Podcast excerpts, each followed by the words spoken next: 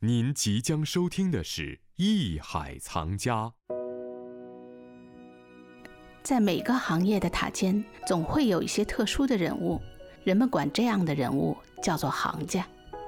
艺术书店的买家大都是文化人，所以相比较来讲，想做艺术书店圈子里的行家，就更要博学多才、神通广大。北京七九八罐子书屋的主理人张小强。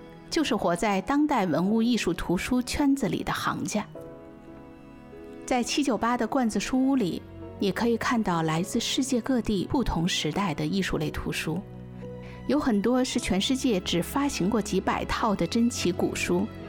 来这里找书的人，通常只要报上书名，张小强就能将此书的身世来历、装帧形式、优点特色，乃至市场上的流通情况说得清清楚楚。事实上，除了藏书家，博物馆和拍卖行也会通过它来打听和购买各类珍品图书。欢迎走入艺海藏家。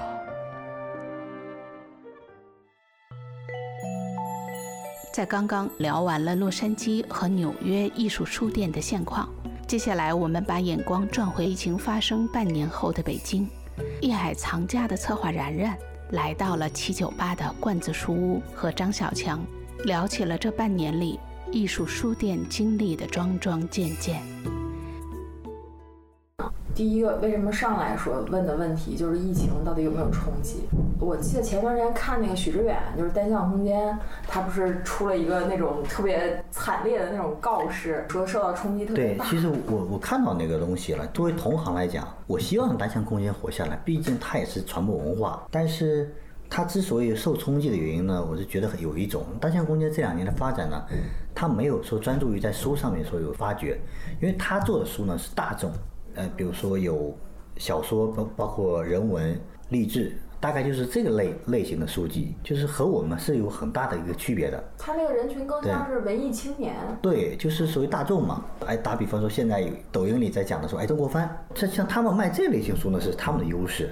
但是还有一个问题呢，大家从你那儿看完书以后呢，拍个照片直接上网就买了。那我进去的第一感觉呢，就是。它的主业并不是通过卖书，而是卖咖啡、卖饮品。因为饮品我也卖过，我知道这个东西的利润很高，可能一杯的利润就几块钱，可能卖大概是二十块、三十块。所以在一天要卖卖个一两百杯的话，是完全可以维持这个事情的。如果说再卖一点儿，是这个这个模式是是没毛病的。嗯，以前我们也想这么做，但是像他这样的一个状况呢，只要没有人的情况下，首当其冲。最受影响的就是他这样的书店。那在疫情期间呢，我们也受影响。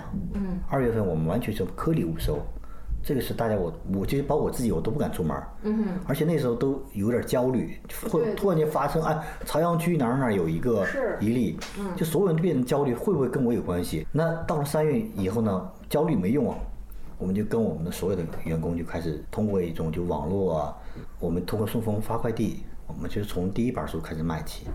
那整个三月份做下来还还还好，嗯，虽然有亏损嘛，但是亏的不是那么多。到四月份呢，陆陆续续的就走入正轨。五月份呢，就就相对来说就比较就很顺了。嗯，六月份呢，比我们预想中的要好。进开了七，我开业三个月了。嗯，我我店面消费没有一毛钱，我全部是网络，我全部是朋友圈，就这样。这个是我我觉得没没想到的。我原以为就是一六月份疫情过后过了呢。所有的行业呢，怎么也会有个缓冲期。嗯，哎，八月份进入状态，但是我突然发现我们六月就已经进入状态了，就是把这个疫情这个事情呢，影响的慢慢的给它淡化了。那你说看我这个观众收入，哎，运营这么多年，还有还在这个地方活着，那说明就是他活下来有他的理由。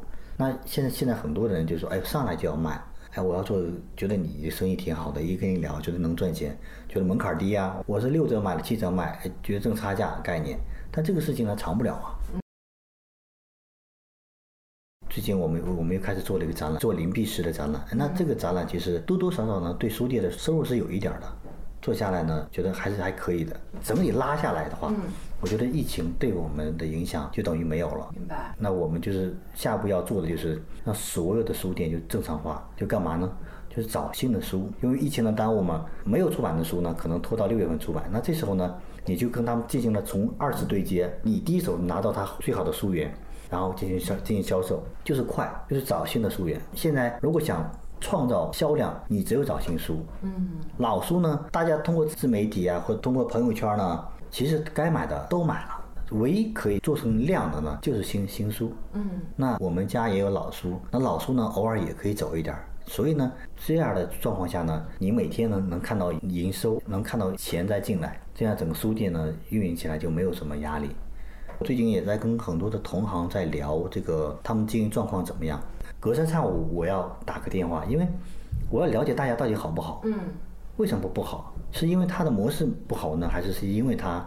是因为他自己的问题，我都要了解，因为这样的话，我才知道这个行业到底有没有出问题。那为什么有的人还做得挺好？哎，有的人他还活得挺好，有的人还大量的囤积书，他的点在哪儿呢？他为什么能活下来？你要做研究。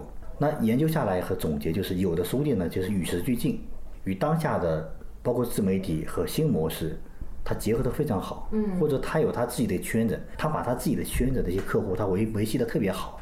这叫重点维系，哎，在这种状况下呢，他们就能很安全的度过这两年的一个不景气，所以我们也在找。一个模式出来，包括我们每个月都要有两个展览。嗯，这展览我们也不知道赚不赚钱，但是我想告诉大家的是，罐子书还在活动。嗯，还有对，还有活跃，有展览，然后有茶会，我可以请朋友们来参加这些茶会，这就有可能产生二次消费。我们的目的不是说忽悠大家来参加我们的活动啊，就是说，哎，真的是有活动，你们来参加，来了送你一个小礼品，嗯，或者一本书，或者一盒茶叶都可以。但是通过这么一个互动呢，你你与客户和朋友之间呢关系越来越好，有互动性，有粘性。对，那在这种状况下呢，他想到的买的书，他第一时间会想到你。嗯。然后他想要买石头，他也会想到你，就会你慢慢会把自己的那符号从一个纯粹的做书艺术图书的一个经手人，慢慢的转变成一个还可以经营其他。艺术买手对，其实都可以，因为你有空间，嗯，你可以做展示，你可以请朋友们来，嗯，默默的用书去养空间，这样的话，我觉得未来书店才有机会会活下来，嗯，所以别的书店我不知道是什么模式，我自己的书店呢，我一定要是创造一种模式，我的模式是别人没有的，我不能说单一的，我天天就是卖书卖书卖书，那个时代很容易会被淘汰掉的。没有夸夸其谈，也没有牢骚和哀怨。张小强平和的言语里，仿佛蕴含了很多能量，让你初听起来感觉有道理，细想之下又有了很多赞赏。这或许就是一个每天和书打交道的人，多年积累出来的自信和淡然吧。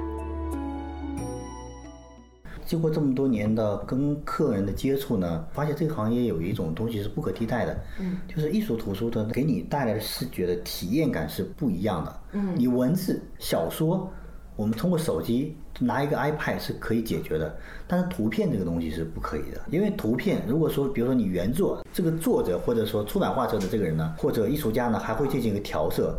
调的近接近于原作，嗯，让你觉得哦，这我印的真好，跟原作一样，还跟质感有质感，对，这个是质感是你是没有办法说你再过一百年代替不了的，嗯，艺术图书还有一个很重要的一个点就是说，如果你出版的很好，量很少，嗯嗯，它还有一个收藏价值，将来它可以增值，就是客人说很高兴说，嗯，这本书我找不到，你能找得到，那我也是，因为他给我的名字很很泛泛。嗯嗯嗯，我只能从很多种图录里面再翻、再翻、再翻、翻、翻、翻，翻到以后呢，还要跟人家确认有没有这个，对方说确认是有这个，然后再跟客人确认。其实这个工作量是很大的。明白。所以你五十买的卖他五百，其实一点都。因为里面其实已经加入了很多的附加价值。附加就是我的时间。对。也许我同样时间我可以挣五千块。嗯。但是没关系，没关系啊。嗯。但是如果说你帮客人解决这个问题以后呢，客人会感谢你的。你要能看到未来的走向是什么样的，我卖的东西就是一定是中国艺术品，跟中国艺术品有关系的，中国字画、中国瓷器、中国青铜器，英国、美国，你只要出版的是跟中国有关系的艺术品的书，我会第一时间我会买进来，那这就是我的定位。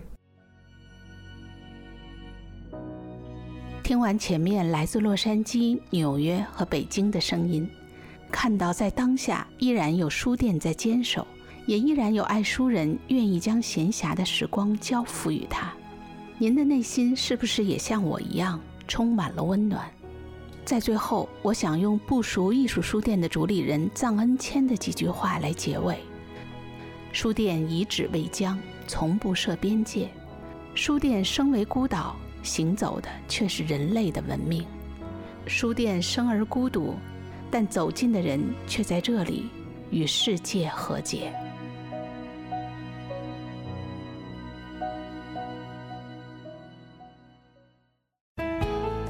这里是艺海藏家。本内容由喜马拉雅独家呈现。